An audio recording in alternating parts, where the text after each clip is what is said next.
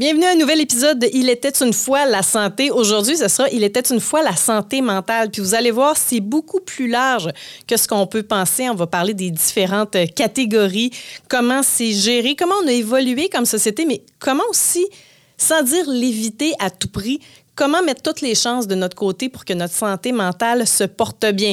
J'en profite pour dire euh, merci au docteur Steve Bernier, qui est un expert, un spécialiste en implants dentaires qui présente ce podcast-là. Plus je vous parle d'implants dentaires, oui, ça va changer votre vie, mais on est aussi dans la période souvent euh, de l'extraction des dents de sagesse, quelque chose que vous repoussez, mais pour une expérience qui va être pas mal moins traumatisante. Le docteur Steve Bernier de la clinique Maestro à Lévis est là pour vous autres, que ce soit fait avec ou sans médication sédative. Pour plus d'informations, drstevebernier.com. Disclaimer. Les propos tenus ne peuvent remplacer une consultation médicale et ne peuvent en aucun cas se substituer à l'avis d'un professionnel de la santé. De plus, les histoires présentées dans ce podcast sont fictives, quoique teintées de la réalité du monde médical. Il était une fois la santé avec Véronique Bergeron. Et docteur Élise Berger-Pelletier, urgentologue. Présenté par le docteur Steve Bernier, spécialiste et expert pour la pose de vos implants dentaires. Consultation sans frais, 88 835 58 58 ou drstevebernier.com. Bienvenue au podcast Il était une fois la santé. Docteur Élise Berger. Pelletier, urgentologue. Bonsoir. Bonsoir, Véronique Bergeron. Ça va Vous bien? allez bien? Oui, tout à fait. Je nous trouve un peu hyper actifs aujourd'hui et pourtant, notre sujet ne l'est pas, pas en tout. C'est un sujet qui est super important, qui a beaucoup bougé dans les, euh, les dernières années. On a décidé de parler de Il était une fois la santé mentale. Oui, quand même, c'est un sujet d'actualité post-pandémie. En fait, on dit post-pandémie, elle est encore là peut-être, la pandémie, God knows. Euh, Mais disons qu'on est rendu suffisamment ailleurs pour se demander, un, si ça a eu un Oui. effet aussi. hein. Puis, puis en fait, il y a quand même beaucoup d'experts dans la littérature qui voient les effets. Puis il y a même des historiques quand on regarde les, les grands traumatismes de l'humanité, là, où tout, quand- à chaque fois, mettons, là, on parle. euh, euh, Des guerres, des... euh, c'est ça, quand, ça a des impacts majeurs sur les individus, sur les sociétés. Fait que je pense que c'est vraiment un bon sujet. Donc, euh, la santé mentale, moi, d'abord ce que je remarque euh, dans ma courte réalité de, de vie, c'est que je trouve qu'on a beaucoup évolué dans notre manière de la traiter, de la gérer. Puis même si on regarde avec le temps dans l'histoire, euh, fut une époque où, la, un, la santé mentale, on n'appelait pas ça comme ça. Il y avait différents noms. Euh, si tu étais une personne qui avait des troubles de santé mentale, tu étais mis à part, tu étais rejet. Euh, Il y avait des surnoms qui venaient avec toi. Il y a même eu au Québec la période d'institutionnalisation. J'ai l'impression que notre vision, à un moment donné, c'était les camisoles qui attachent en avant puis les, les électrochocs d'Alice Robbie. Ben oui, puis les lobotomies d'Alice Robbie, puis, puis toutes ces belles Ah, choses. mais ça Puis- aussi. Oui, puis en fait, puis même en fait, malheureusement, les femmes étaient stigmatisées. Il y avait plus de femmes dans les institutions mentales que d'hommes. Là. Pourquoi, Donc, hein? en, On ben, sait-tu? en fait, c'est que, ben, en fait, la majorité des médecins étaient des hommes, peut-être, je sais pas. Ben, le pire, c'est que Mais, mais, carrément mais, ça, mais, mais- là, mais- Oui, mais, mais je pense qu'il y a un certain lien. Euh, euh, en fait, puis hystérie, ça vient du latin utérus. Hein, fait qu'on stigmatisait beaucoup la femme du, du côté genre de la folie puis tout ça. Eh, peux-tu te peux, parenthèse, peux-tu expliquer qu'est-ce qu'on a inventé pour guérir l'hystérie? oui. Vu qu'on l'aborde de même, là. Oui, ah oui, oui, ça c'est très drôle parce qu'en fait, pour les chroniques qu'on fait ensemble à la radio, comme je fais beaucoup d'histoires, j'adore lire là-dessus. euh, je, je- je tapais des recherches sur euh, traitement euh, de l'histoire un peu bizarre, puis tout ça. Fait que oui, pour traiter l'hystérie de la femme, ben écoute, les médecins avaient trouvé une méthode qui était le, le massage au niveau des organes génitaux féminins. Ce qu'on peut appeler de la masturbation. Oui, mais c'est le médecin qui le faisait, c'était très important. Masculin. Maintenant, ça va en cours, des histoires comme ça. Oui, j'espère bien. Et, et suite à ça, il y a un médecin bien brillant qui s'est dit Mais mon Dieu, c'est épuisant tout ça. Inventons une machine qui ressemble à un vibrateur. Donc, oui, c'est ça. Et maintenant, c'est une industrie de plusieurs milliards de dollars Tout à fait. qui ne passe plus par le monde médical. Et non, ce n'est pas une prescription que vous pouvez aller chercher chez votre médecin. Tout à fait. Ce n'est pas couvert par les assurances. non, je suis hystérique, docteur, c'est pas de même que Non, ça marche fonctionne. pas comme ça. Euh, de- depuis quelques années, la santé mentale, on en parle beaucoup plus publiquement. Il y a une acceptation. On l'a vécu dans la dernière année. Tu sais, un Jonathan Drouin, un Kerry Price qui sort Oui. pour en parler. Dans, dans le monde artistique, ça fait quelques années déjà, mais je pense que dans le monde sportif, c'est un peu plus un tabou. Puis même dans nos réalités de, de travailleurs bien normaux, là, tu sais, à un moment donné, dès que quelqu'un partait en burn-out, il y avait une espèce de dégoût, de dédain, puis ça devenait une cicatrice pour le reste de ta carrière professionnelle.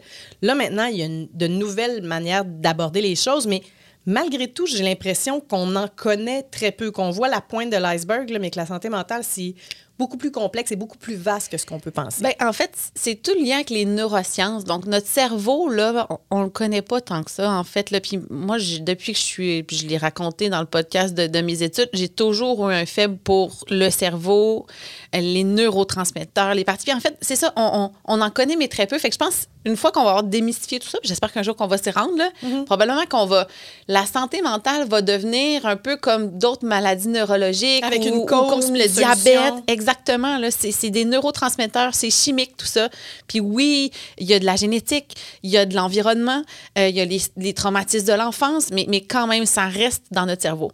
Parce que c'est- géré chimiquement, puis c'est ce qu'on voit depuis quelques années. C'est ça la fameuse neurobiologie de la chose. Oui, ben en fait, je- vous voyez, là, de ceux qui sont fidèles à nos podcasts, moi, j'aime bien comprendre pour ensuite l'expliquer. Puis, je, lis beaucoup là-dessus. Tu sais, dans le fond, là, bon, premièrement, les émotions sont gérées dans certains secteurs très précis, en fait. Hey, ça, c'est vraiment une histoire Comment on fait pour intéressante. savoir ça? Mais une des. je- je- justement, en, en planification du podcast, je relisais des, des- encore une fois des choses de l'histoire de l'humanité et euh, un article de 1848 de. Écoute, c'est fascinant. C'est un, un- un médecin qui avait fait une histoire de cas d'un monsieur qui travaillait sur les chemins de fer. Puis, en voulant euh, faire exploser une montagne, je sais pas trop, là, il était en train d'installer les explosifs. Il a fait une erreur dans la fabrication et il a reçu une barre de fer barre en barre qui est rentrée dans le cerveau, puis qui, qui, fait, qui est rentrée par le visage, qui est ressortie dans le cerveau. Et il n'y avait pas d'antibiotique dans ce temps-là. il a survécu. Mais sa personnalité a complètement changé. C'était un, un monsieur bien normal. Puis là, il est devenu euh, euphorique, il était plus capable de gérer ses émotions, il sacrait après tout le monde. Il était hystérique, finalement. Exactement. Il était devenu une femme. Non, mais, mais en fait, puis là, c'est drôle parce qu'à l'époque, ça n'avait pas eu l'effet que maintenant on le voit, là, mais il avait dit, il dit clairement, les émotions semblent avoir un lien avec le cerveau parce que lui, tu sais, il voyait le lien de cause à effet. Il y a eu une barre de fer dans le cerveau. Des endroits bien précis. Exactement. Puis en fait, après ça, on a eu ben, les résonances magnétiques ont permis de voir quand même beaucoup de choses, justement sur où on gère. Donc, on fait réagir la personne sur des émotions vives, la peur, la joie, puis on voit comment son cerveau réagit. Dans le fond, la, la petite électricité qu'on est capable de voir quand on fait ces tests-là, c'est de même qu'on euh. Exactement. le- Oui, exactement. Puis dans le en- la chose, c'est les amygdales, donc pas les amygdales dans la gorge, mais les amygdales qui sont à la base du cerveau. Ça leur tente de donner d'autres noms, s'il vous je sais plaît? pas pourquoi, hein, mais ça se ressemble en fait quand on les regarde. Euh, fait que bref, c'est là que c'est beaucoup de nos émotions. En fait, l'hypothalamus aussi, donc je dis des mots scientifiques pour avoir la baie brillante, là, mais c'est des, des des- images c'est- sur Google. Oui, c'est des endroits très précis. Mais la chose qui est importante, parce qu'on va parler de traitement tantôt, donc euh, il y a deux euh, neurotransmetteurs qui sont euh, qui génèrent beaucoup, beaucoup les émotions. En fait, trois. Il y a le cortisol qui est pour la peur, donc la cortisone, vous avez peut-être déjà entendu ça. La dopamine, ça, c'est ce qui donne la joie et le plaisir. Et c'est aussi en lien, entre autres, avec tout ce qui est toxicomanie, les drogues, puis tout ça. Donc, ça fait augmenter la dopamine, mais, mais d'aller faire du sport, euh, tout ce qui est aussi, euh, justement, on parlait d'orgasme, donc les relations sexuelles, puis ça, ça donne des pics de dopamine. Et la sérotonine. La sérotonine, ça, c'est quelque chose qui, on comprend pas trop nécessairement comment euh, elle est liée aux émotions, mais on sait que si on en manque, c'est là où on devient en dépression, OK. entre autres. Puis si on en a permet de trop, garder ton espèce d'équilibre. Exactement. Puis si on en a trop, entre autres dans la schizophrénie aussi, on va essayer de baisser le taux de sérotonine dans- avec certains médicaments. Donc, je dirais, c'est les, les, les dopamine, sérotonine, c'est les deux choses qu'on va en reparler. Puis c'est aussi, parce qu'il est intéressant de la santé mentale, c'est aussi des fois comment on peut prévenir. Euh, quand on parle de dépression, puis tout ça, on peut s'auto-sécréter de la sérotonine en faisant des choses bonnes pour nous. Euh, donc, ça fait partie des, euh, des, des solutions qu'on peut utiliser avant, malheureusement, quand on voit qu'on va moins bien, là, puis pour se remettre de bonne humeur. Ça fait combien de temps à peu près qu'on sait qu'il y a un lien chimique avec comment on peut filer? Parce qu'on a tout le temps l'impression que c'est des événements extérieurs qui vont avoir rapport avec tout ça, mais de, de savoir qu'à un moment donné, biologiquement, il se passe de quoi? Bien, c'est ça qui est intéressant. Puis je pense que tu disais qu'on dans l'histoire récente de, de- de- on voit les artistes, maintenant les sportifs. Puis moi, je trouve ça absolument, c'est tellement une bonne chose. C'est moi, je le vois un peu comme ça. Tu sais, on parle, mettons, quelqu'un qui fait de l'hypothyroïdie, donc qui manque d'hormones de thyroïde, ben, on va donner un médicament pour Du la Synthroïde. Synthroïde, pour la- exactement. Le diabète, donc c'est qu'il n'y a plus d'insuline l'insuline. Fait qu'on va donner de l'insuline. Mais moi, je le vois un peu comme ça quand j'essaie justement, pas de banaliser, mais d'expliquer à, à, mes patients. c'est pas une faiblesse. C'est pas une faiblesse. C'est qu'à un moment donné, c'est les neurotransmetteurs qui sont pas en quantité suffisante. Fait qu'on donne des médicaments pour remonter le taux. Puis oui, ça peut être sur un décès, sur une rupture amoureuse. C'est le fait que c'est environnemental. Comme je disais, il y, a, il y a des événements dans la vie qui peuvent nous créer ces dépressions-là. Mais il y a des gens, il y a des maladies où les gens sont juste pas capables de sécréter ça de ça façon va être un microdosage à vie. Exactement. Mais c'est juste de pallier un manque. Quelqu'un qui manque de fer va avoir un supplément de fer, puis c'est Ouais. c'est d'ajuster ça. Puis je comprends qu'à un certain moment donné, quelqu'un qui était ses pilules, tu le voyais dans sa face. C'était un petit peu zombie. Ouais. Mais sauf que la, la pharmacologie aussi a changé. Avec Vraiment. ça, là, on a travaillé très fort, je pense, collectivement, arrivé ailleurs. Exactement. Puis en fait, là, ce qui, est, ce qui, peut être encore stigmatisant, c'est que là, puis là, il ne faut pas tomber de l'autre côté de- de le- du pendule, là, c'est que que les études nous disent, c'est que on peut, oui, prendre la médication, mais pour des dépressions légères, entre autres, on peut aller faire des traitements en psychologie. Qui va aider dans la portion temporaire de la chose. là? Non, c'est ça qui est la beauté de la chose, c'est qu'en faisant, entre autres, ce qu'on appelle des thérapies cognitivo-comportementales, c'est de changer nos mécanismes. Puis c'est ça, on va, on va, on- en fait, bon, on peut en parler maintenant, là, mais dans le, le- quand je vous disais que oui, c'est des neurotransmetteurs dans notre cerveau, mais c'est surtout qu'on a des mécanismes de défense, on a des façons d'analyser notre réalité qui souvent ont des billets puis des choses comme ça. Fait que le, le- le traitement de psychologie va vous permettre de casser ces billets-là et d'éviter que les neurotransmetteurs baissent ou montent mon ou Dieu, quelque chose comme ça. vraiment direct. Oui, oui, exactement. Fait que pour, entre autres, les symptômes légers ou les gens qui ont des fois ce qu'on appelle des dysthymies chroniques, là, donc des petites dépressions fréquentes, on peut aller chercher des outils comme ça puis éviter la médication. Puis c'est pas que la médication, c'est mal, mais effectivement, si on peut, puis c'est parce que c'est juste, encore une fois, on parle de santé pour notre santé mentale et notre bien-être, mais c'est juste positif de faire ça. Fait qu'on peut faire face aux aléas de la vie plus facilement. On aura l'occasion d'en reparler Oui. avec les, euh, les traitements. Peut-être euh, parce qu'il y, a- il y a différentes variétés. Tu sais, quand on Ouais. parle de santé mentale, il y a différents types de conditions. Comment on appelle ça? oui, oui. Ben, en fait, dans le- la Bible de, de la santé mentale ou la Bible de la psychiatrie, parce qu'on va parler de maladie dans ce cas-ci plus que de santé, c'est ce qu'on appelle le DSM. C'est le livre qui caractérise chaque maladie psychiatrique. Donc, là, on est rendu au cinquième. Là. Fait que DSM 5. Fait que oui, il y a des grandes catégories de maladies. Donc, je vous ai parlé de tout ce qui est dépression. Là, c'est une grande catégorie. Tout ce qui est anxiété, entre autres. Il y a plusieurs sous-diagnostics euh, dans la- la- l'anxiété. Euh, la schizophrénie, tout ce qui est euh, troubles délirants, donc perte de contact avec la réalité, c'est une autre catégorie. Puis on a aussi ce qu'on appelle les troubles de personnalité. Ça, c'est vraiment des choses qui sont plus difficiles à traiter d'un point de vue psychiatrique parce que ça fait, quand on parle de personnalité, c'est inhérent à la personne. Puis pourquoi c'est dans un livre? C'est que la psychiatrie, ça reste une médecine où on n'a pas de prise de sang. là. Tu sais, Je peux pas te dire que tu fais de l'anémie, c'est quand tu as une hémoglobine en bas de sang. Mais la psychiatrie, ça se dose pas dans le sens. Il n'y a pas de test d'imagerie. Fait que c'est vraiment des critères pour la dépression. C'est 4 à 6 semaines qui présentent les symptômes suivants. Puis là, il y a une liste. Fait que nous, les médecins d'urgence, on n'est pas les experts nécessairement, mais on, on connaît un peu nos grandes catégories, nos diagnostics. Puis souvent, on va aiguiller les patients. Puis en médecine d'urgence, ce qu'on voit malheureusement le plus souvent, c'est évidemment tout ce qui est tentative suicidaire, idée suicidaire. Les gens viennent cogner à notre porte quand ils savent plus quoi faire, puis c'est bien normal. là. Non, mais Donc- vous êtes le, le- le dernier rempart, en fait. là. Vous êtes Ouais. leur dernier espoir parce que souvent, ils arrivent au point où ils ont déjà essayé de demander de l'aide, où l'aide est un petit peu difficile à trouver, ou simplement, ils avaient repoussé en avant, puis là, ils sont rendus juste euh, trop loin, puis c'est l'urgence à ce moment-là. Oui, puis en fait, même si- s'il y a une loi qui permet, si toi, mettons, tu as quelqu'un dans- de tes proches que tu es inquiet, puis que tu penses qu'il va y arriver un malheur, puis qu'il y a un danger, bien, il y a une loi qui te permet de venir en secours à cette personne-là, puis cette personne va être obligée d'aller chercher des traitements. Donc, c'est ça, gros, là. on fait perdre la liberté à quelqu'un, c'est assez majeur, là. mais en même temps, grâce à ça, on sauve des vies d'une certaine façon. Puis, tu sais, des idées suicidaires, des tentatives de suicide, il n'y a pas de catégorie là-dedans. là. Moi, j'en ai vu dans tous les profils de maladies psychiatriques, dépression, schizophrénie. Puis ça, c'est quand les gens sont au bout du rouleau à un moment donné, puis ça, ils pensent que c'est la solution ultime. Fait que, mais ouais, puis malheureusement, je parlais de pandémie, on a vu dans la dernière année et demie une légère augmentation de cette raison-là de consultation aux urgences. Fait que, tu sais, quand je te dis qu'on voit certains indicateurs, là, c'en est un, entre autres. Peut-être le manque de services aussi qui fait que ça se rend là. Je sais pas. Ça fait partie aussi Ouais. des éléments d'actualité. Euh, oui, oui, tout à fait. Je te dirais que c'est difficile de, de s'aiguiller dans le système. Il y a une pénurie de personnel. Là, on l'a vu, ça a fait les manchettes, là, les bureaux de psychologues qui sont bondés. d'attente. Exactement. Donc oui, ça aide pas nécessairement. Fait que c'est pour ça qu'aujourd'hui, entre autres, je vais vouloir donner des petits trucs vers la fin de notre podcast, justement, sur quand c'est léger, là, parce qu'on s'entend que quand c'est grave, il faut aller chercher de l'aide. Ça prend des professionnels. Exactement. C'est pas à négliger. Par quel type tu veux commencer? Veux-tu commencer par anxiété? On le voit, je trouve qu'on le voit beaucoup euh, depuis plusieurs années. Puis d'ailleurs, je me pose une question. On est rendu dans des sociétés, beaucoup d'ultra-performance et beaucoup de, de paraître. Tu sais, l'espèce d'impact des réseaux sociaux, tu ouvres ton téléphone, tu as l'impression que tout le monde a la plus belle vie possible. Puis toi, dans ta réalité, à toi, ça se peut que dans cette période-là, tu sois pas capable de mettre quelque chose de beau. Est-ce qu'il pourrait y avoir un lien? Qu'est-ce qui cause l'anxiété? C'est quoi ça? Ben, c'est une bonne question. Puis j'avoue, j'ai pas nécessairement.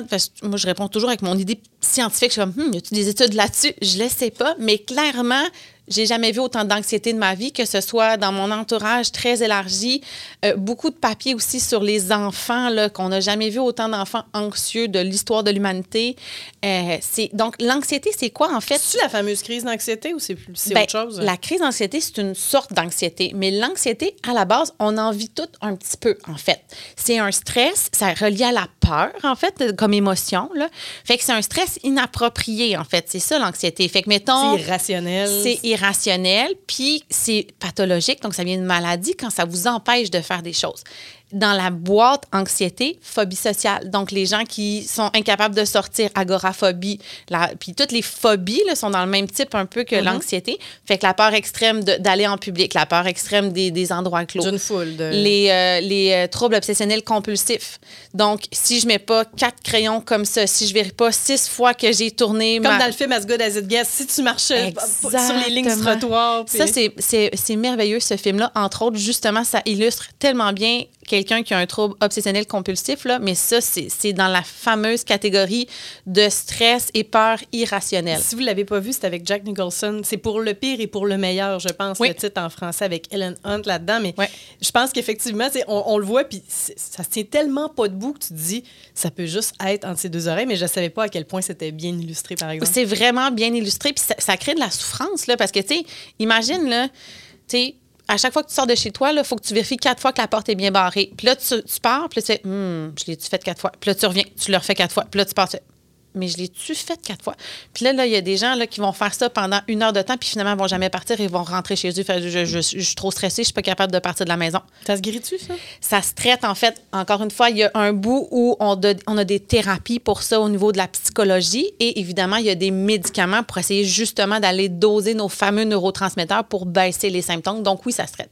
Puis les crises d'anxiété, Les fameuses crises de panique, Ouais. donc les crises d'anxiété. Ça, là, écoute, il y a des études, là, entre autres, là, euh, dans, dans un, un podcast euh, euh, par- auparavant, on a parlé des douleurs rétrosternales, là, quand on a mal dans la poitrine puis on pense faire un infarctus. Il y a des études, même faites au Québec, qui regardaient toutes les personnes qui se présentaient avec une douleur dans la poitrine. C'était quoi le pourcentage qui, finalement, c'était des crises de panique? Puis c'est assez impressionnant, le pourcentage. Des fois, c'est 10 à 25% que c'est pas d'origine cardiaque. C'est que la Mais personne une est vraie stressée. crampe physique. C'est pas physique, puis c'est- c'est ça, là. Puis le, le fameux, c'est ça, vous me prenez pour un fou. Pas du tout. Je le sais que ça fait mal. C'est juste que c'est votre cerveau qui vous envoie le signal, puis c'est pas votre cœur qui est en train de faire un infarctus. Donc, là, le- la crise de panique, c'est la, la sensation qu'on est en train de mourir, tout simplement. Fait que Manquer les- d'air, le cœur qui est en train d'arrêter. les palpitations, les sueurs froides. Puis là, en fait, souvent, on va s'hyperventiler. Fait que les gens vont se mettre à respirer vite. Je suis pas bien, je suis pas bien, je suis pas bien. Le là- sac de papier brun. Exact. Mais là, pourquoi le sac de papier bien? C'est qu'en respirant trop vite, vous, vous changez toute l'acidité de votre sang puis les gaz dans votre sang. Puis là, vous allez vous mettre à engourdir des mains et des doigts parce, puis autour de la bouche. Mais ça, c'est parce que vous respirez trop vite. Puis le dernier impact, c'est que vous allez perdre connaissance quand vous respirez trop vite. Fait que là, en plus... Plus près de la mort. C'est ça, exactement. On meurt, là. On perd connaissance. Fait que comprends-tu que dans un cerveau de quelqu'un qui est en train de penser qu'il meurt, qui finalement Mais c'est perd une connaissance... infernale. Exactement. Fait que ça aussi, même à faire toujours la même chose dans, dans- dans toutes les, les- les maladies psychiatriques puis la santé mentale, il y a toujours un bout où ça se traite par des thérapies. Puis à un moment donné, il faut donner des médicaments quand là, c'est plus contrôlable juste par la thérapie. Ou des fois, on donne des médicaments, puis le temps que la thérapie fasse effet, bien là, après ça, on peut baisser le médicament, puis là, la personne va avoir des outils pour s'aider puis éviter ce genre de crise-là. La thérapie va permettre de savoir, hey, voici là, quand ça commence, ça ressemble à ça. Maintenant, tu le sais plutôt que de tout de suite euh, halluciner le pire, j'imagine. Exact. Je travaille beaucoup de nuit. J'a- J'aime beaucoup euh, La fonte de nuit? La fonte, ben, la de nuit, puis Elise aime la faune de nuit et les personnes âgées. Et, oui, et- et beaucoup- oui, et les neurosciences, et plein de choses bizarres comme ça. Euh, puis j'avais lu des études, entre autres, que euh, sur les gens qui consultent de nuit, 7 personnes sur 10 ont un diagnostic de santé mentale. Oui, mais c'est parce qu'on fait de l'ivresse mentale en plus de ça, la Ben, nuit, pour bien des ben oui, gens. tout à fait. Fait qu'on, on- je sais pas pourquoi la nuit est plus propice à ça, vraisemblablement parce qu'on est moins, moins occupé, on est euh, Moins face de à nous autres stimuli. mêmes. Exact. Euh, tu sais, quelqu'un qui fait de l'insomnie, à un moment donné, ça en devient... euh, Il y en a qui, qui peuvent sombrer dans la folie à force de ne pas dormir. Tu sais, je parlais de roue infernale tantôt. là. C'est parce que là, il y a quelque chose qui te stresse, ça t'empêche de dormir. Tu sais que pas dormir va t'envoyer dans un autre état. En plus de ça, c'est n'importe quoi. tu là. sais que les Allemands avaient fait des choses atroces, entre autres sur des. Parce que mm, j'ai lu quelques études, puis à chaque fois j'en ai des frissons, parce que je peux pas croire qu'on a fait ça à des autres restes d'êtres humains, mais entre autres sur les Juifs, puis ils les empêchaient de dormir, Dormir, ben oui. pour justement voir quels étaient les effets. Puis les premières 48-72 heures, je pense que c'est euphorisant, mais là après ça, tu tombes dans une grande dépression, exactement. là. Donc oui, de pas dormir, c'est très malsain pour entre autres le système immunitaire, mais pour plein d'autres raisons. Puis oui, au niveau euh, santé mentale, c'est à proscrire. Là, chez les enfants, est-ce que tu en vois, toi, des cas d'anxiété? Parce qu'on voit que dans, dans l'actualité, il y en a beaucoup. Dans les études, il semble y en avoir de, de plus en plus. Il me semble que quand tu es enfant, c'est pas le moment où tu vas te mettre à faire de, de l'anticipation puis que tu vas pouvoir craindre ce qui s'en vient. Mais c'est là où ta question sur les réseaux sociaux, tantôt, pour moi, elle est pertinente, puis pas que les enfants sont nécessairement en bas âge, mais le- la fameuse anxiété de performance. La performance est devenue mur à mur partout. Là. Donc, euh, la performance sur les réseaux sociaux, la performance scolaire, la performance sportive. entre autres, on voit beaucoup ça chez les, gens, les enfants. Ça peut se présenter par d'autres euh, diagnostics. Les classiques troubles alimentaires, anorexie, entre autres, c'est de la performance contrôlée à une limite malheureusement où ça devient très très pathologique et c'est dangereux. chez les garçons que chez les filles. Exactement, c'est encore un diagnostic qu'on voit beaucoup chez les filles mais de plus en plus chez les garçons. Donc on voit c'est ça. Puis nous en fait quand encore une fois l'urgence c'est toujours quand la crise est abominable. Fait écoute des enfants qui viennent en disant moi je veux mourir parce que puis, Oh. puis c'est, partout au Québec là c'est mais ça ça, ça brise le cœur fait que oui on en voit malheureusement de plus en plus la bonne nouvelle par contre c'est que maintenant dans les milieux scolaires ils ont vraiment de plus en plus de formation sur puis c'est une des choses qui est importante, c'est de reconnaître son... C'est ce qu'apprennent nos enfants, là. Puis mes, mes enfants ont fait justement les cours là-dessus récemment. C'est apprendre à reconnaître son émotion. Pourquoi je me sens comme ça? Puis euh, c'est essayer de la... Désamorcer? Exactement. Fait que dans l'anxiété, c'est beaucoup ça qu'on va enseigner aux enfants. C'est mais pourquoi tu as peur? Pourquoi tu es stressé? Ah, mais là, j'ai un examen demain, puis là, si je coule, ben, ma mère va être fâchée, puis là, tatata. Puis là, OK, OK, on, on recule de trois pas. Là, tu as peur à cause de ça. Mais est-ce que tu est-ce que as étudié? Oui, j'ai étudié. Est-ce que tu as toujours eu des bons résultats? Oui. OK, mais est-ce que tu penses que tu. Puis là, puis au travailler le worst case scénario, c'est pas chez tous les enfants que ça. OK, mais là, si tu coules, penses-tu vraiment que ta maman va être fâchée? Ben non. Puis là, c'est, fait que c'est vraiment ça qui leur enseigne chez les enfants. Mais en fait, c'est du bon truc pour l'adulte, je te Ben, dirais. là. Je suis en train de prendre des notes dans ma tête. mais, mais c'est. Puis écoute, j'ai. Entre autres, là, moi, j'ai, j'ai, j'ai des livres là-dessus parce que, tu sais, en fait.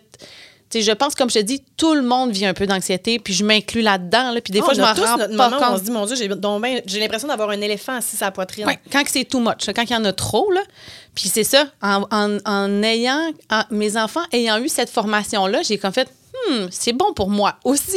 puis des fois, quand c'est ludique, puis c'est, c'est écrit pour les enfants, je trouve quasiment c'est, c'est facilitant pour l'adulte. Fait qu'en tout cas, moi, j'ai lu des livres en- pour enfants sur l'anxiété, puis ça m'a grandement aidé. Puis de plus en plus, on le dit aussi. Ben les, moments où on a des petites crises d'anxiété ou des débuts de, de crise de panique, on va le verbaliser, puis c'est souvent l'autre personne qui est dans un état tout à fait rationnel qui va nous prendre par la main, puis justement nous reculer de la, de la forêt un petit peu. Mais là, on parle pas de cas pour se rendre à l'urgence.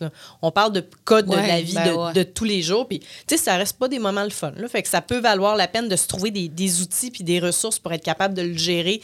Si c'est pas nous autres mêmes, Ouais. c'est avec quelqu'un de confiance dans notre entourage. Mais juste de faire ça, là, Véro, là, de verbaliser à quelqu'un, tu baisses de 50% ton état. Que ce soit de la colère, de la peur ou de l'anxiété. Ou... Fait que juste de dire, hey, je me sens vraiment pas bien, je suis vraiment stressée, là. tu vas baisser ton niveau de stress sans même t'en rendre compte. Puis là, en plus, tu vas l'avoir verbalisé à quelqu'un de proche de toi Mm-hmm. qui va pouvoir aller t'aider. Puis là, après ça, comme je vous disais, il y a des petites techniques qui existent pour justement se calmer nous-mêmes. Ça fait le tour pour l'anxiété? Oui, Dépression? oui, Parlons de la dépression. Oui. Euh, Il y a des gens qui vont en avoir une dans leur vie. Mm-hmm. Il y a des gens qui vont penser en avoir une dans leur vie, mais qui n'auront jamais la démonstration. Il y en a pour qui on a l'impression que c'est récurrent. Ouais. Puis il y en a pour qui j'ai l'impression que c'est un combat de tous les jours pour le reste de leur vie. Est-ce que j'ai une pas pire lecture de la situation? À 100% La phase la plus légère, c'est ce qu'on appelle, mettons, le trouble d'adaptation. J'ai mon conjoint qui meurt. Je vis un deuil. Le choc. hein? Ça, c'est le bout où c'est physiologique. Tout le monde a de la peine quand on a un proche qui meurt. Mais quand ça devient pathologique, on n'est plus capable de fonctionner. Puis là, ça dure plusieurs semaines. On Là, compte ça en semaine, le moment où on n'est pas capable en de semaine, fonctionner? exactement. Puis en fait, oui, euh, tout à fait, c'est en semaine. puis je te dis, c'est écrit dans le fameux DSM-5. Puis là, c'est le on- donc on va appeler ça le trouble d'adaptation. C'est plus court terme. La dépression va être un petit peu plus long terme. Puis les critères, justement, la dépression, quand je vous disais que votre sérotonine baisse dans votre cerveau, c'est c'est pas juste la tristesse. Puis en passant, quelqu'un qui est dépressif et pas triste 24 heures sur 24, il y a une certaine, ce qu'on appelle, nous, la, la, la, l'affect- voyons, la, euh, la mobilité émotionnelle dans une journée, elle arrive. Donc, ça se peut que la personne rit d'une blague quand même. On est content. Que si c'est rendu qu'elle ne rit plus de rien, et là, on est dans la dépression sévère et majeure. Donc, quelqu'un qui est en dépression va être triste dans la majorité de sa journée. Puis après ça, on rentre dans les, dans les autres critères. L'insomnie, tu en as parlé, c'est un critère de dépression. La perte d'estime d'elle-même, puis ça, c'est beaucoup ça. Puis entre le trouble d'adaptation puis la dépression, c'est beaucoup là-dedans qu'il y a des nuances. Mais c'est ça, la, personne va dire, je vaux plus rien. Euh, je, je comprends pas pourquoi j'ai des amis. Euh, je suis pas, suis pas bonne au travail. Je suis pas bonne maman. Je suis pas bonne, peu importe là, les aspects de sa vie. Donc, ça, là, la perte d'estime, puis la- on appelle ça la perte de jouissance ou l'apathie. Justement, oui, elle va rire d'une blague, mais un film vraiment drôle où tout le monde rit, mais elle va pas trouver ça drôle. Puis elle va vraiment, là, on- les, dépressifs majeurs, on les voit, sont comme ralentis dans une bulle sombre, là. Les fameux, euh, puis ça, c'est des clichés qu'on, dont on s'est déjà fait parler. La personne qui reste dans son divan, qui se lave plus, qui s'occupe plus d'elle, qui Oui. se néglige. Est-ce que c'est des, des signes qu'on va voir Oui. justement dans ce textbook-là? Oui, puis quand on est rendu là, là qu'elle bouge plus puis qu'elle se lave plus, c'est quand je te dis, c'est, on est rendu quand même sévère là, quand on est rendu là. C'est qu'elle a tellement plus de l'estime d'elle-même qu'elle dit mais pourquoi je m'occuperais de moi-même? Ça, Ça ne vaut vaut pas la plus peine. la peine. Puis c'est souvent là où on voit les idées suicidaires puis les idées de mort arriver. Euh, puis en pensant, là, si vous avez des inquiétudes pour quelqu'un de, de- qui, est autour de vous, là, de parler d'idées suicidaires, ça ne va pas augmenter le risque que la personne passe à l'acte, au contraire. Parce que ça, c'est une des choses que j'ai déjà entendues. Ouais, mais j'ai pas osé demander. ou- Mais non, posez la question. Puis comme médecin, moi, ben, c'est mon travail, fait que j'ai pas le choix, mais, mais on pose carré la question, puis après ça, on pose des questions, on a des techniques pour détourner, parce que des fois, les- tu sais, quand on le pose très directement, La réponse viendra pas directement non plus. c'est ça, la personne va dire non, non, non, non, non, mais là, ah, moi, mais moi, si j'étais comme ça, là, en tout cas, ça ferait longtemps, puis là, ah, ouais, mais tu sais, puis là, bref, on, Ça, ça porte à la confidence. Ah, puis à ce exactement, on a des techniques. Parce que c'est- une fragilité qu'ils veulent pas nécessairement montrer. Mettons que quelqu'un qui nous écoute puis qui voit des signes dans ce qu'on dit là, vers qui peuvent se tourner? Ils se disent, moi, ça file pas, puis des fois, je me dis, peut-être que tout le monde autour de moi serait mieux sans moi. Oui, en fait, si, si, vous êtes rendu là, puis vous n'avez pas de médecin de famille, puis vous n'avez pas de psychologue, vous venez cogner à l'urgence, on va toujours être là pour ça. Pour vrai, si vous êtes rendu à penser à ça, c'est, venez chercher de l'aide. Puis, des fois, c'est que la personne n'est même pas capable d'aller chercher de l'aide. Fait que c'est là où je vous disais d'en parler à un proche. Le proche, il va vous amener au bon endroit. Si vous n'êtes pas capable de le faire, je pense que pas vrai. avec ça. Là. Pensez pas que vous allez non. déranger les gens. Puis je le sais que c'est le propre de quelqu'un qui va être en dépression. Tu sais, tu l'as dit, je vaux rien. Pourquoi j'ai des amis? Ces gens-là n'oseront pas parler non plus. Je vais déranger. Ouais. Je vais être, ça, ça va être un poids pour eux autres qui ont déjà leur vie à faire. C'est dur de shaker ça. Là. Puis, encore une fois, mon petit aspect scientifique, là, en tout cas, pour, beaucoup de gens, quand je leur dis, c'est comme le diabète, dites-vous que votre cerveau il est déréglé, il faut juste le régler, c'est pas grave. On va vous aider, puis il y a des traitements pour ça. Comme il y a un traitement pour une jambe cassée, c'est la même chose. Fait que ça permet, même si les émotions sont vraiment intenses, quand on est en dépression, faut le voir comme cerveau déréglé, puis on va le régler, puis c'est tout. C'est pas vous le problème, c'est de la chimie. Exactement. Fait que, ouais, ça, euh, c'est, c'est- fait que c'est, la dépression, c'est ça. Puis il y a des troubles d'adaptation, comme je te disais, où des gros stress de la vie vont amener les personnes. Mais sinon, tu as raison, il y a des gens, on voit là, des dépressions chroniques, des gens qui ont de la difficulté. Puis c'est là où je te disais, on travaille beaucoup en, en psychothérapie puis ça, pour essayer de les aider. Mais tu sais, il y a des gens, des fois, qui ont vécu des traumatismes d'enfance qui fait que par leur, ce qu'ils ont vécu toute leur jeunesse, par exemple, vont vraiment avoir des, des, des, des problèmes chroniques. Les cicatrices sont trop profondes. Exactement. malgré les thérapies puis les médications, il va toujours falloir qu'il y ait un suivi. puis- Ben oui, puis c'est là où les gens vont prendre à vie de la médication, comme on peut prendre du synthroïde à vie pour sa thyroïde. Puis c'est bien correct. Je survis très bien avec mon synthroïde à tous les jours. Ben voilà, vois-tu? exactement. Sauf que ça m'amène peut-être pas les mêmes dents, disons, que d'autres, euh, de d'autres personnes. Euh, dépression, suicide, donc on en a parlé, ça vient ensemble. Les troubles de la personnalité. Oui, Quand j'étais jeune, je rêvais de devenir psychiatre. Parce que moi, j'ai vu le, Le silence des agneaux, puis mon Dieu, que ça avait donc bien l'air capoté. Puis, euh, tu sais, là, après ça, tu te rends compte que c'est pas glamour pour deux scènes, les troubles de personnalité, puis qu'il y a rien de, de- de sexy à, à ça, puis c'est plutôt tragique même, là.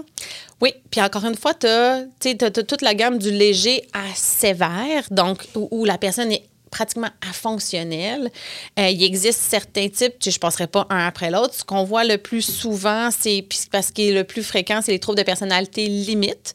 En fait, là, même, je pense que dans les fameux TPL. les fameux TPL. Puis si je me souviens bien, il y a Lady Gaga, je pense, qui a déjà dit publiquement qu'elle avait un trouble de personnalité limite. Là, je veux pas, mais moi, je suis pas mal sûre que c'est elle. Euh, donc ça, c'est quoi en fait? C'est classiquement, encore une fois, majoritairement chez la femme. On en voit chez l'homme aussi. Puis c'est beaucoup dans les problèmes d'attachement. Puis c'est le, le blanc ou noir. La personne va être blanc ou noir, puis il va toujours vouloir faire réagir la personne devant elle pour lui montrer son attachement. Donc, si j'ai un trouble de personnalité, là, ben, tu je te dirais Ah, Véro, je taillais à la face, puis je veux plus te parler pour que tu me dises Mais non, Élie, je t'aime. Ah je... ouais. Fait qu'entre autres, Le dans besoin les. d'être toujours convaincu, puis euh, C'est ça. Fait que c'est le bout limite où c'est toujours à la limite de l'élastique qui va péter. là. Exactement. Fait qu'écoute, comment c'est c'est pas facile à gérer intérieurement. Puis dans les relations sociales, ça devient difficile aussi. Je me trompe où il y a beaucoup de gens qui s'auto-diagnostiquent quand ils sont justement troubles de personnalité limite? Oui, ça, c'est le danger des fameux troubles de personnalité, là, que ce soit limite ou autre, c'est de s'auto-diagnostiquer. Puis effectivement, je me rappelle sur les bancs d'école, quand on avait lu les textes, j'étais comme, Hmm, je- je- j'avais des noms en tête de, de- de proches connaissances ou moi-même, je m'étais posé la question. Fait que- mais c'est parce que quand c'est un- le trouble, ça le dit, il faut avoir des traits. Tout le monde a des traits de personnalité. Fait que tout le Tout monde a, a quelque Sinon, ça serait chose. fade, ça serait plate en maudit. Exactement. Fait que tout le monde a des traits. Le trouble, c'est quand ça devient fonctionnel. C'est quand que vous, vous êtes hospitalisé pour ça. C'est quand que votre vie est pas. elle a pas le, le- le cours normal. tu sais, de, de- puis je dis pas que le cours normal, c'est d'avoir un conjoint, conjointe ou d'avoir des enfants. ça, mais, mais bref, que vous pouvez pas fonctionner. Vous pouvez avoir un travail. Vous, vous avez besoin de, de vos parents encore rendus à 40 ans pour s'occuper de vous au quotidien. Tu sais, ça, c'est un trouble. Ça fonctionne pas. C'est pas parce que ça n'a pas marché dans un couple que la raison pourquoi ça n'a pas fonctionné, vous avez un trouble de personnalité limite. mettons. Exactement. Puis pour revenir au silence euh, des agneaux, le, le- le trouble de personnalité qu'on voit en plus. C'était le cannibalisme. Le cannibalisme. c'est dans le DSM-5. c'est le trouble. de- ce qu'on voit le plus chez les criminels, en fait, c'est le trouble de personnalité antisociale. Donc, les. les Ça aussi, on est plusieurs à voir des, des autodiagnostics de je suis antisocial, mais c'est pas beau ce qui vient avec ça. Non, puis ça, c'est une majorité. C'est un diagnostic qui est plus fréquent chez l'homme. Puis comme je disais, dans la communauté criminelle, comme c'était une communauté, mais même il y, a- il y a vraiment un Dans la fort population. C'est ça, exactement. Puis c'est- des gens qui, justement, considèrent que la société n'a pas sa raison d'être. Ils vont tout faire pour briser la société. Ça le dit antisocial. c'est conscient ou inconscient quand tu es antisocial? Euh, Il y, a une partie qui est, inconsciente, en fait. Puis, puis là, c'est là où les psychiatres sont là justement pour le diagnostiquer, pour le traiter. Puis ça aussi, quand je dis que les troubles de personnalité, c'est à la personne est construite de cette façon-là, c'est dur à traiter parce que oui, je vous parlais de neurotransmetteurs tantôt, ce qui est le cas aussi dans les troubles de personnalité, mais c'est beaucoup plus c'est pas le cerveau qui est subitement qui, qui a un, un- un stress comme un deuil ou quelque chose comme ça. Ça s'est construit toute l'enfance, entre autres. Puis dans les troubles de personnalité, ce qui est intéressant, c'est à moins que ça ait changé, là, mais entre autres, on attend toujours l'âge adulte puis la fin de la puberté pour dire qu'il y a un trouble de personnalité. Pourquoi, Parce, hein? parce qu'en fait, on dit que dans l'enfance, puis c'est, c'est- on a encore une chance, entre guillemets, de construire sa personnalité, puis la personnalité évolue jusqu'à 25 ans. On peut toujours s'améliorer, on peut toujours être meilleur, mais notre personnalité se construit jusqu'à 21-25 ans. Ça veut dire que c'est pas parce que ton petit gars ou ta petite fille est méchant ou méchante avec certains amis dans le cours d'école que nécessairement ça va en faire un criminel. là. Tout à fait. Par contre, il y a peut-être des si- signaux d'alarme. Puis là, c'est là, il faut aller. euh, pas je dis pas d'aller consulter à chaque fois. Là. Mais d'être attentif. Exactement. Puis maintenant, grâce à Internet, oui, il faut pas aller voir les blogs louches. On en a déjà parlé, mais il y a quand même des bonnes ressources où on peut aller s'attarder puis voir puis comprendre notre enfant ou notre proche. Tu disais aller chercher sur Internet, est-ce qu'il y a des ressources fiables pour justement peut-être éviter de se faire prendre dans les méandres de je ne sais trop quel culte un peu louche? Oui, oui, mais faites toujours attention. Euh, ben, en fait, puis, puis encore une fois, si vous tapez Google là, euh, agressivité, anxiété, une des premières choses que vous allez voir, c'est naître et grandir. Pour les enfants, ça, ouais. Ouais, exactement, chez les enfants, entre autres. là. Donc, ça, c'est quand même fiable. Puis souvent, vous allez même avoir des ressources pour les adultes. Euh, puis sinon, encore une fois, là, euh, dans votre région, souvent, votre établissement de santé, là, entre autres, je me rappelle avoir vu euh, des articles. euh, ben, scientifiques, mais pour le commun des mortels sur euh, le, le CIS de Capitale-Nationale. Donc, bien vulgarisé. Exactement. Donc, qu'est-ce que. Puis, je me rappelle, il y avait qu'est-ce qu'un trouble de personnalité limite. Puis là, on le décrivait. Là, puis, quand est-ce à les consulter. Puis, tout ça. Fait que peut-être ça, ça peut être aussi un- un- une petite astuce Internet. Dans les autres troubles-là, on a parlé le trouble personnalité limite. Qu'est-ce qu'on retrouve d'autre là-dedans? On a parlé des antisociales. On a on- les narcissiques. Narcissique, on l'a on n'a pas parlé encore. Euh, Dans l'actualité des derniers mois, c'est arrivé dans un certain procès. Oui, exactement. Euh, ça, là, on, a- on, on- le voit de plus en plus, entre guillemets, mais le, toxique, narcissique, encore une fois, c'est un petit peu plus chez l'homme que chez la femme. Mais, mais ça, j'avoue, quand c'est un trouble, donc pas quand c'est des traits, c'est important de faire la nuance, encore une fois, le trouble fait que la personne se pense tellement supérieure et plus importante que les autres qu'elle va être nocive pour elle-même et pour autrui, bien entendu. Euh, puis encore une fois, ça va amener à faire des choses complètement aberrantes. Ça peut même amener, effectivement, le narcissique antisocial, là, on le voit des fois en combo. Hannibal Lecter, t'es probablement comme ça. C'est Je le diagnostique, mais on- là. c'est ça, Oui. mais on- disons que ça- on, on illustre certaines choses. là. Exactement. Euh, donc, ça, ça c'est un combo qui peut être quand même assez dangereux. Puis sinon, on est dans les, les personnalités, là, on appelle ça schizotypique. Ça, c'est vraiment plus rare, mais c'est souvent des, encore une fois, quand c'est le trouble, c'est des gens qui n'ont pas la schizophrénie, qui est une autre maladie, mais qui clairement vont avoir euh, des, euh, des traits de personnalité qui vont être. Souvent, ces gens-là vont l'air un petit peu mésadaptés. Vont, on, va les, on va les décrire des fois comme étranges. Puis c'est des gens qui, entre J'ai des noms dans ma tête. mais vrai. c'est des gens, entre autres, qui voient la, dans leur personnalité la, ré- la, la réalité, puis les gens autour d'eux, c'est vraiment un c'est un monde parallèle, j'oserais dire. là. Exactement. Versus la schizophrénie, qui est dans mes prochaines catégories. Ça, c'est quand même vraiment une maladie qui est plus sévère. Ça, c'est vraiment un dérèglement chronique dans le cerveau, quand je vous parlais des de la sérotonine puis tout ça, où il y a une déconnexion avec la réalité. Je pense que c'est vraiment la chose à retenir. C'est pas très fréquent.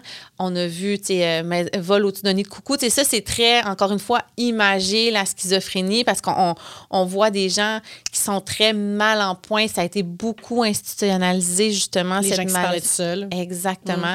On parle d'hallucination, on parle de délire aussi. Donc, euh, il y a toutes sortes de délires. là. Donc, euh, un, une des- un des délires les plus fréquents, c'est d'avoir la notion que quelqu'un nous surveille.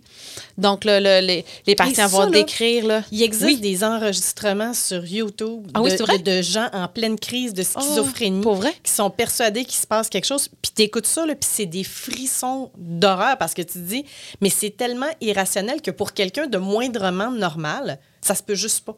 Ça, relève carrément de, de l'acting quasiment, là, mais c'est à glacer le sang de savoir ce qui peut tristement se passer dans leur tête sans qu'il y ait aucun contrôle sur la Puis situation. imagine comment ils sont pas bien.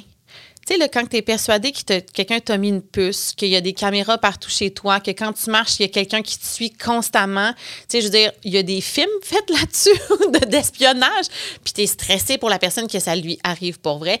Mais la personne qui ressent ça dans sa maladie mentale, elle le pense pour vrai, là. T'as-tu regardé Police en service à Télé-Québec? Non. Ils ont fait deux saisons. Moi, j'ai regardé la, la première avec une grande, grande passion. Puis, entre autres, ils expliquaient que de plus en plus, Oui. les services policiers, il y avait une grande partie de leur travail qui était la santé mentale, tous les troubles qu'il y a à l'intérieur de ça. Puis, c'est l'individu qui appelle les policiers en disant il y a quelqu'un qui a placé des caméras chez nous. Il dit j'ai cherché partout, je les trouve pas, mais il y a des caméras puis des micros. Tu sais, les policiers peuvent pas faire comme non, c'est impossible, on s'en va. Ils sont obligés de rassurer la personne. Ils sont obligés de faire les fameuses recherches en question, mais ils savent très bien que cette personne-là, c'est pas la première fois qu'ils ont été appelés à cet endroit-là, que c'est une personne qui a une condition qui a été établie au- auparavant, mais c'est une personne qui est somme toute suffisamment fonctionnelle pour justement ne pas être entre quatre murs capitonnés. là. Moi, ça, c'est. c'est de, de voir à quel point, on parlait d'institutionnalisation auparavant.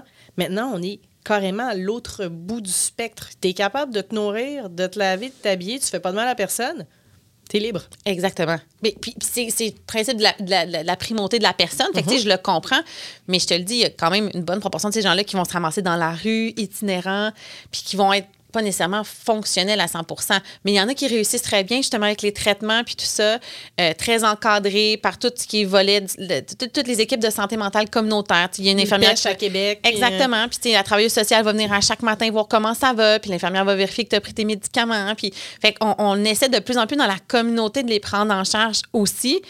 Mais quand même, c'est assez fréquent, je m'excuse l'anglicisme, de, de penser à quel point la déconnexion avec la réalité, là, dans tout ce qui est trouble délirant, schizophrénie, ce qu'on voit de plus en plus aussi, c'est la psychose induite par les drogues. Les, drogues sont de plus en plus fortes, entre guillemets. Fait que des déconnexions de la réalité avec la drogue, je la vois que- pratiquement plus souvent que la schizophrénie dans ma pratique. là, la psychose induite, c'est quelque chose qui est. T'as consommé une fois, Ouais. ça arrive une fois ou c'est quelque chose qui demeure? Non, c'est ça. Puis, je te dirais que probablement qu'il y a une petite prédisposition. tu sais, Probablement que le cerveau est fragile, entre guillemets. Moi, j'avais déjà entendu ça, comme par exemple, une schizophrénie, que ça pouvait être latent, puis il il se passait rien pendant Ouais. tout, mais suite à une consommation d'une drogue chimique, la synapse, à un moment donné, fait que ça se déclenche. Tout à fait. Puis là, pour les psychiatres, entre autres, à un moment donné, ça devient difficile de faire c'est-tu la drogue, c'est-tu la schizophrénie, puis ça va prendre des fois un certain temps avant de le comprendre. Mais on a des gens qui, puis encore une fois, c'est partout au Québec, systématiquement vont prendre, par exemple, je n'importe quoi, des amphétamines et ils vont faire des psychoses à chaque fois qu'ils vont consommer des amphétamines. Donc, vont, une fois, tu... vont, Même vont- après zéro, là. mais là, hein? c'est là où la dopamine que je parlais tantôt, là, la- la- le, le trip initial de se sentir buzzé, euphorique, c'est donc fantastique. Puis là, c'est là où devient une dépendance. Mais imagine, tu as une dépendance à cette substance-là, puis à chaque fois, tu hallucines des choses, tu es persuadé que tu es Jésus ou je sais pas quoi. C'est vraiment, puis pour l'entourage, c'est de la souffrance aussi, là, parce que la conjointe, la maman ou le frère, la sœur qui, à chaque fois, doit prendre en charge cette personne-là, c'est vraiment difficile. Qu'est-ce qu'ils font à ce moment-là? Ils appellent les ambulanciers? C'est pour ça que ces cas-là se retrouvent Ben, c'est intéressant hein? que tu parles de, de policiers en service parce qu'ils ont, tu sais, pour vrai, là, les serv- tu sais, ce que j'appelle les, les, les, les premiers répondants, donc policiers, pompiers et paramédics. Souvent, c'est policiers et paramédics parce que souvent, malheureusement, dans la psychose, il y a de l'agressivité.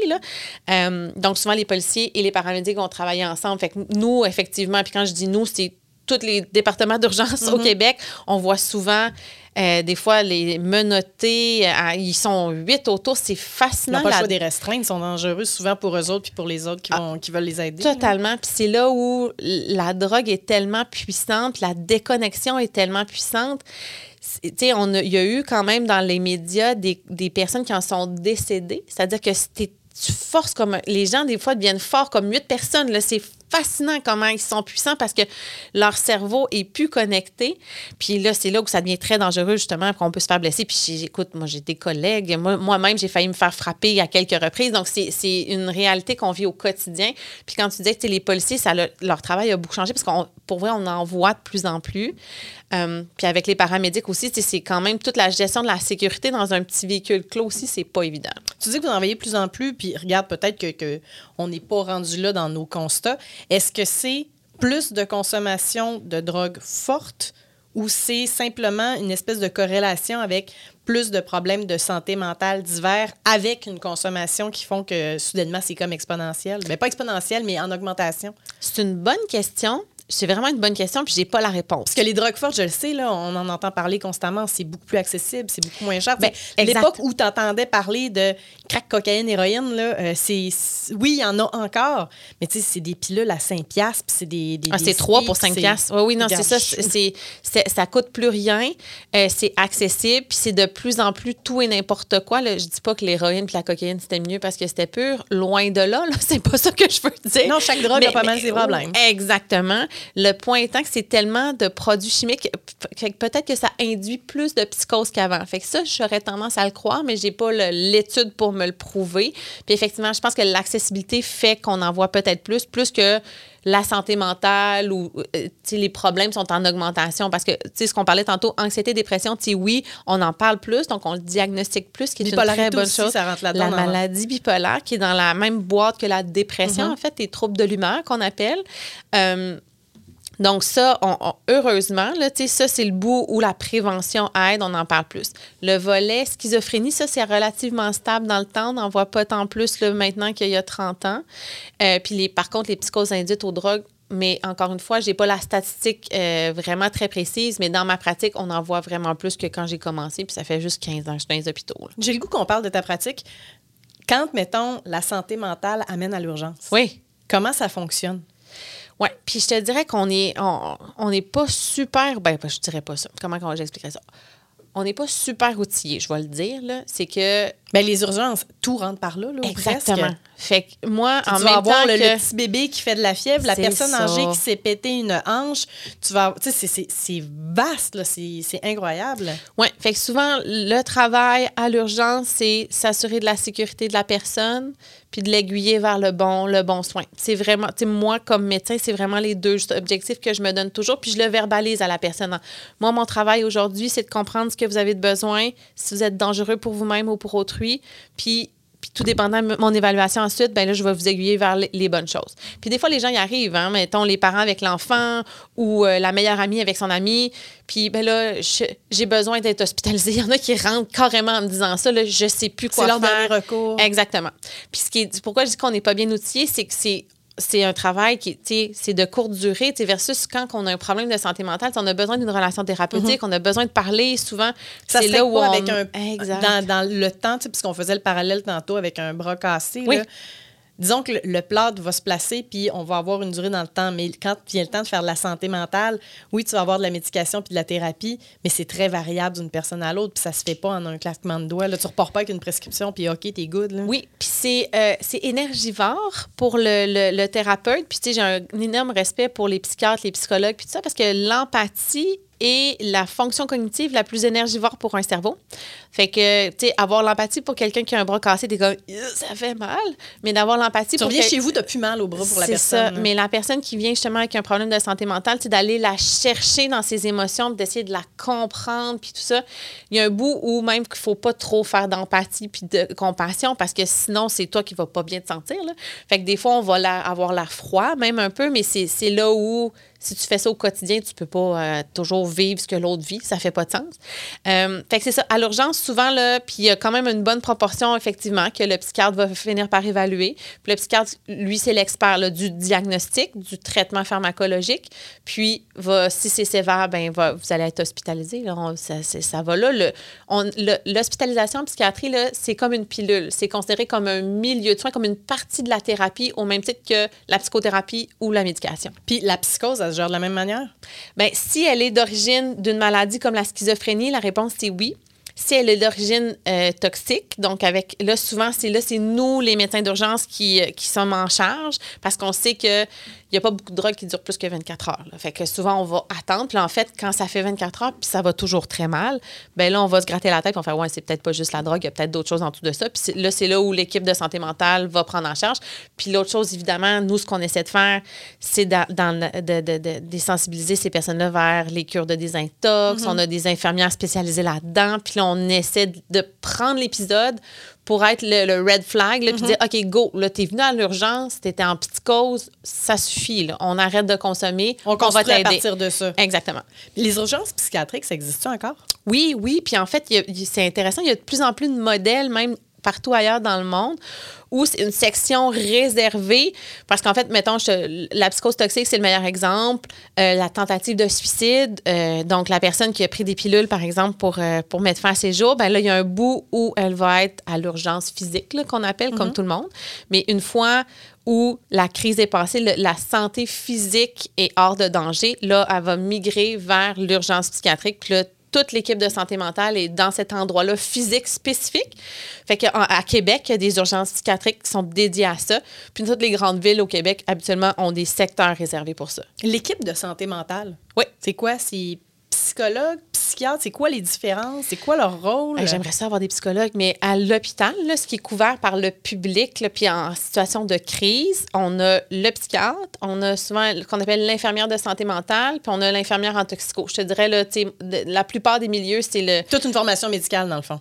Une formation médicale. La psychologie au public, ça existe, là, mais c'est vraiment pour le, le traitement su- subaigu et non aigu. Donc, c'est, puis a, je pense, deux ans d'attente pour des psychologues au public. Donc, ça, on n'a pas ça quand vous venez rapidement à l'hôpital ou même si vous êtes hospitalisé. C'est une autre question, par exemple, dans mes stages de psychiatrie, je me rappelle pas. Peut-être qu'il y en avait, certainement, du moins. Puis c'est ça. Fait que dans le fond, là, le- c'est vraiment le psychiatre qui est le pôle, en fait. C'est- C'est c'est le principe de l'hôpital. C'est un médecin qui est responsable. C'est le psychiatre qui va être responsable de toute l'équipe puis de coordonner. Travailleurs sociaux, en fait, je les ai pas nommés, mais c'est des, des gens très importants parce que souvent, c'est comme je te dis, là, ces gens-là là, qui ont un diagnostic chronique, mais il faut les retourner dans la communauté, puis il faut qu'on les, on prenne soin d'eux. Puis Faut souvent, cette personne-là va aller faire. L'infirmière va être beaucoup dans OK, quelles ressources je vais donner à cette personne en fonction de son diagnostic et ses besoins de, son, de sa maladie. Puis la, la, la travailleuse sociale va être là pour le volet vraiment d'aller l'équiper au niveau de, de- du soutien social, justement. Fait que toutes les. Puis c'est- une des choses qui est quand même positive là, dans, dans le volet communautaire. Il y a vraiment, un peu comme il y a les alcooliques anonymes, mais il y a vraiment des, des, des groupes dédiés à tous les types de Hey, maladies. quel dévouement. Moi, je, vous- je- je vous trouve hot de travailler. Ceux qui travaillent dans ce domaine-là, Hey, là, je vous trouve bon parce que tu parlais que l'empathie, c'est Ouais. ce qui prend le plus Ouais. d'énergie. Mais c'est une vocation, c'est un dévouement. Ceux qui ont choisi ces carrières-là, qui toute leur vie, vous allez aider du monde. Maudit que je vous trouve hot. Puis tu sais, tu me disais tantôt, si ça va pas, là, vous faites quoi? Il y a le 8-1, il y a Info Sociale. C'est drôle, je voulais qu'on en parle dans quelques instants, mais carrément. là. Moi, des intervenants d'Info Sociale qui rentrent à l'urgence à 3 heures du matin, j'en vois, là, qui accompagnent la personne, puis qui... Sérieuse? Ah oui, c'est des... Tu sais, pour vrai, là, c'est des gens absolument fabuleux. Tu sais, mais mettons quelqu'un qui appelle là puis qu'il n'y a personne. Qu'il a personne autour. Ah La- ouais. y a maintenant, là, partout au Québec, là, la- y a des, si la, la crise a l'air vraiment aiguë, puis ça, la personne peut aller, puis il n'y a pas de dangerosité, bien sûr. La personne va se déplacer, va aller faire l'évaluation sur place, puis quand c'est vraiment trop grave, ben là, l'amène à l'urgence. Puis sinon, des fois, là, ils font des suivis, là, ils rappellent la personne là, huit heures après comment ça va, puis là, ils essayent de faire ça tout en externe. Ils essaient vraiment de le prendre en charge dans, dans, dans sa maison, avec sa famille, puis quand ça fonctionne pas, ils viennent à l'hôpital. Mais oui, toute heure du jour ou de la nuit, il y a quelqu'un au bout du fil. On s'est franchement amélioré collectivement. Qu'est-ce qu'on peut faire de mieux encore? Moi, je pense que c'est encore une fois beaucoup dans la prévention. Tu sais, je t'ai parlé des, des secrets pour comment, euh, dans, dans l'anxiété, tu sais, verbaliser son émotion, ensuite de ça, l'analyser, la comprendre. Un peu de la même façon, dans la dépression, je vous disais que c'est la sérotonine qui baisse, mais la sérotonine, on peut se, se l'auto-former dans notre corps. Puis c'est, encore une fois, c'est drôle ces temps-ci, probablement que j'aurais dû en parler parce que mon téléphone me donne beaucoup d'exemples sur les prescriptions écoutent. nature. Ils sont, là. sont tout le temps là. Exactement. Mais entre autres, le fait de. de tu sais, on est. euh, les prescriptions nature, c'est vrai pour euh, l'obésité, pour l'exercice physique, mais c'est vrai pour la santé mentale. C'est quoi prescription nature? C'est un nouveau. C'est tendance. C'est full tendance. Ah.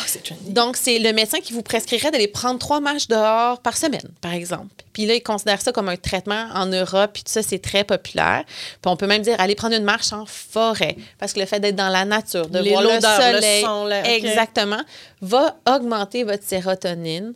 Donc, ça, de, de bien manger. Fait que Donc, c'est pas ésotérique, là, non, ces non, non, non, affaires-là. c'est scientifiquement prouvé là, de- d'avoir des saines habitudes de vie, donc de bien manger, de, le sport, donc le, le- le sexe, en fait, ça augmente la sérotonine. De- ce qui vous fait du bien, là, puis ce qui fait du bien, c'est pas être assis devant la télé 12 heures consécutives. Donc, Quoi c'est- qu'une journée moche, ça peut faire du bien. Il faut juste pas que ça arrive Oui. plusieurs journées consécutives. Exactement. Euh, la spiritualité, en fait, aussi fait partie des choses qui peuvent augmenter la sérotonine. C'est là où chacun prend son compte, en Oui. fait. Mais, mais, euh, mais c'est des choses qui vont faire que vous allez vous, vous doser puis vous calibrer dans votre cerveau, puis vous allez être capable de faire face après L'autre chose qu'on a parlé beaucoup pendant la pandémie, c'est de la fameuse résilience, qui est un nouveau terme aussi très tendance. Est-ce que tu sais quoi la résilience? Ben, dans ma tête, c'est d'être capable de passer, tu sais, de constater les choses, puis de trouver l'énergie de passer au travers. Ouais, faire face à l'adversité. Ça serait ma, ma- mon espèce de définition un peu boboche. Là. Exactement. Ils ont fait des études il y a plusieurs années, là, je parle dans les années 70, entre autres, chez des jumeaux identiques qui avaient vécu des traumatismes de l'enfant, genre des enfants battus, puis des affaires comme ça. Puis essayer de voir, tu sais, pourquoi un enfant va avoir des séquelles, je te disais, des maladies psychiatriques le reste de ses jours, puis l'autre enfant Va être fonctionnel. Exactement. C'est vraiment la résilience, en fait, puis c'est pas une pilule, puis c'est pas une recette magique. C'est un choix, la résilience? C'est pas un choix, c'est que ça s'apprend, puis c'est effectivement en fonction de comment votre personnalité est construite, comment vous allez, vous avez vécu votre jeunesse, vos parents vous sont soutenus, le fait d'avoir justement des parents qui sont capables, qui sont résilients. Donc justement, tu sais que quand grand-maman est morte, tu sais, maman s'est pas écroulée, puis elle a été capable de vivre son deuil, puis c'est normal de pleurer puis d'être triste, mais après ça de prendre ça, là, c'est une preuve de résilience. Fait que l'enfant va voir sa- ses parents réagir comme ça. Il va faire Ah, OK, tu sais, c'est Avoir nor- des modèles. c'est puis- normal d'avoir des émotions, mais on est capable de gérer puis d'aller vers l'avant. Donc, c'est vraiment ça, la résilience. Il y a, il y a la. Je pense qu'elle est psychologue de formation, mais Sonia Lupien, qui a fait beaucoup d'articles, beaucoup de sensibilisation pendant la pandémie, justement, sur qu'est-ce que la résilience, quels sont les trucs. Tapez, là, tapez Sonia Lupien sur euh, Google, des- d'excellentes vidéos qu'elle explique comment faire, faire, au- fa- faire face au stress, euh, justement, comment reconnaître quand ça va pas, les, fameux, euh, les, les fameuses choses que je viens de vous mentionner pour la sérotonine, elle l'explique aussi. Fait que ça, c'est des bons outils, je vous dirais, puis c'est vraiment une sommité mondiale qu'on a au Québec. À, à t'écouter, je me rends compte que, tu sais, dans, dans la prévention, reconnaître puis admettre que ça va pas très tôt. Oui. Ça se peut qu'à un moment donné, il y ait une semaine un petit peu plus rough, puis peut-être déjà là, adresser c'est quoi mes mauvais mécanismes, puis je vais parler pour moi. Moi, je le sais que j'ai une tendance à l'anxiété. Trouver les espèces d'outils dont j'aurais besoin pour déconstruire ce qui cause tout ça, j'ai l'impression que pour moi, ça pourrait être un, un bel acquis. Puis l'autre affaire, c'est que je pense pas qu'il y ait une recette qui fit pour tout le monde. Exact, exact. C'est d'essayer, c'est de trouver. Il y en a que la spiritualité voudront jamais rentrer là-dedans, mais que l'activité physique, ça, ils vont être capables de se donner un, un- un petit beau. S'il y en a que ça va être un combo des deux. Je sais qu'il y en a qui sont capables de gober des livres de croissance personnelle en quantité industrielle. Il y en a d'autres comme moi qui sont incapables de toucher, euh, de toucher à ça. Mais peu importe les efforts qu'on va faire, je pense que collectivement, on y gagne tous.